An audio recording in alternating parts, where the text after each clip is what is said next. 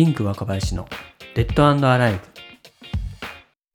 スタートアップの融資を支援するインクの若林がお届けしますデッドアライブこの番組では起業家の方や起業準備中の方に向けてデッドファイナンスに関する Tips やノウハウを毎回ざっくり5分にまとめてお送りいたします。今回は起業初期の資金調達方法と各資金調達方法のメリットデメリットについてお話したいと思います。なんでこのお話をしようと思ったかと言いますとですね先日イニシャルさんから2021年ジャパンスタートアップファイナンスというですね国内スタートアップの資金調達動向についてのレポートが発表されましてそれに伴ってえ、その資金調達動向に関するセミナーがですね開かれましたと。そこで、えー、シニフィアンの、朝倉さんとそれからイニシャルの森さんという方がですね、えー、そのセミナーでお話をされているところでは、えー、レイターに近づくほどにですね今エクイティファイナンスの市況感というのは非常に厳しい状況になってきてるんじゃないかということだったんですね。また、えー、米国の Y コンビナートもですねえー、 dead or aliveということでですね、まあ、不況下を生き延びろというですね、非常に強いメッセージを出されていたりしますと。いうことで、まあ、スタートアップにとってはですね、なかなか厳しい状況、冬の時代が訪れているということなので、エクイティファイナンスに限らずですね、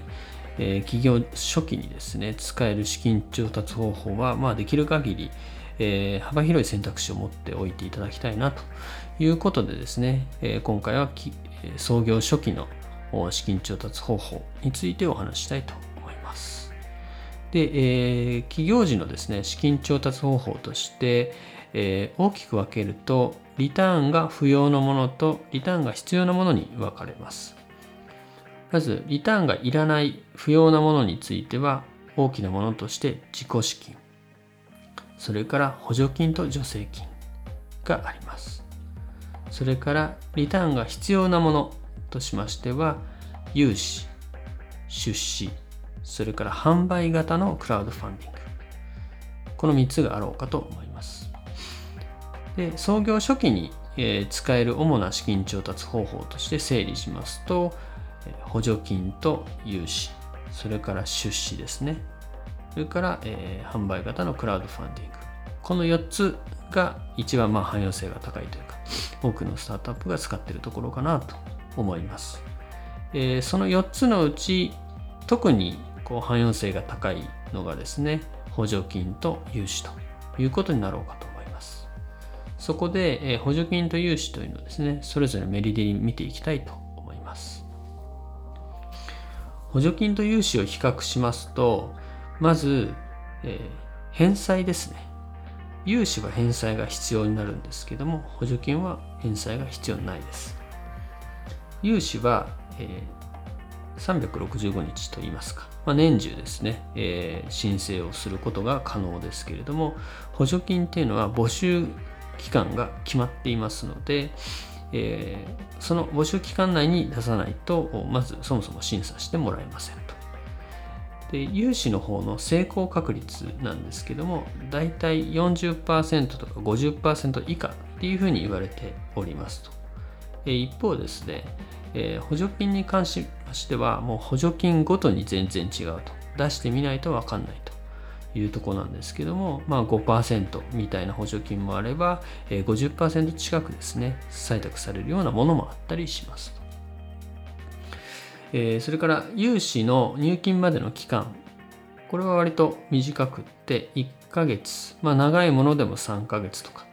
ていうことが多いかなと思います。一方補助金はですね、申請して採択されて交付決定が出て、事業を実行してえ、完了報告を上げて入金みたいなところですね。まあ、プロセスもすごくたくさんあるし、え入金までも半年とか長いものだと2年かかるようなものもありますという、まあ、気の遠くなるようなですね、まあ、プロセスが待っていますいうところで、えー、補助金っていうのは返済も必要ないということではあるもののまあ入金までが非常に長いというデメリットもある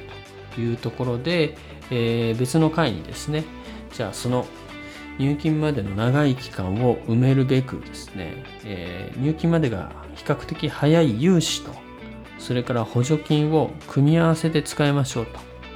えー、補助金が決まっているとですねそれが返済原資として当てにできるので、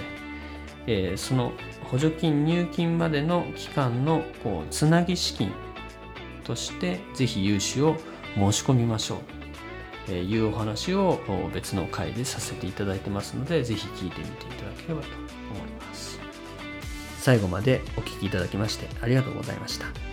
少しでも今回の配信がお役に立ちましたら番組のフォローや高評価などをお願いいたします。またこの番組への感想や質問は概要欄のフォームからお気軽にお寄せください。それではまた。